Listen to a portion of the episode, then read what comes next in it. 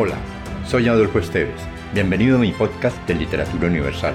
Acá encontrarás, entre otros, poesía, poemas, ensayos, mitos, leyendas y novelas.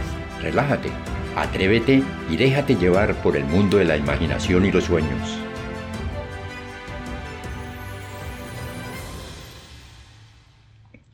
Licores y botellas de Rafael Pombo casó una linda muchacha con un galán más que feo, y sus esgalanes todos coléricos la riñeron.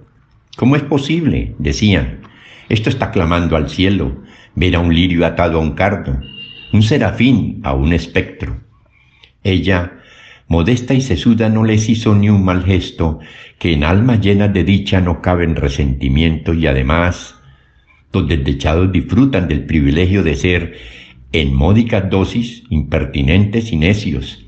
Díjoles tan solo, amigos, mis razones, mi secreto. Mas, ya que por lo que escucho tanto os importa el saberlo, venid a comer mañana conmigo y mi esposo y dueño. A la mesa os diré todo, y os marcharéis satisfechos. Vinieron.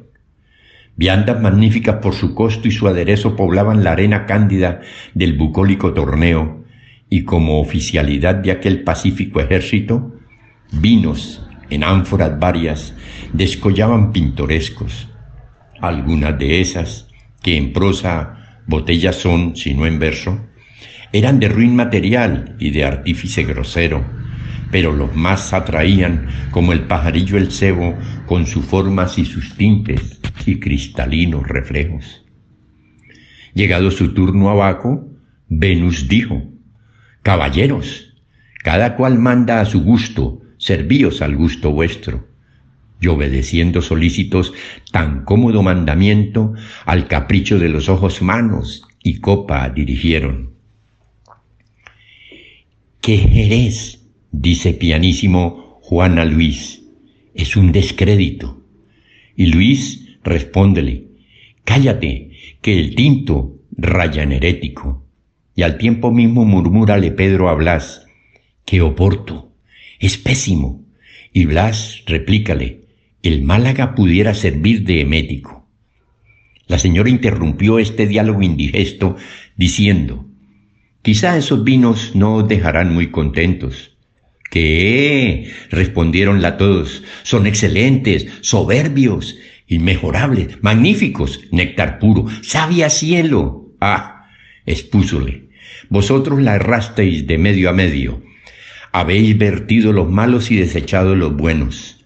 Haced a un lado estas lindas botellas que os sedujeron y probad de aquellos barros condenados a destierro.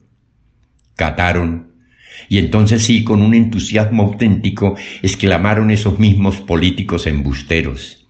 Es verdad, hemos mentido. Esto es vino, ni el falerno. Esto multiplica un vivo. Esto resucita un muerto, esto explica la embriaguez. Yo también la comprendo.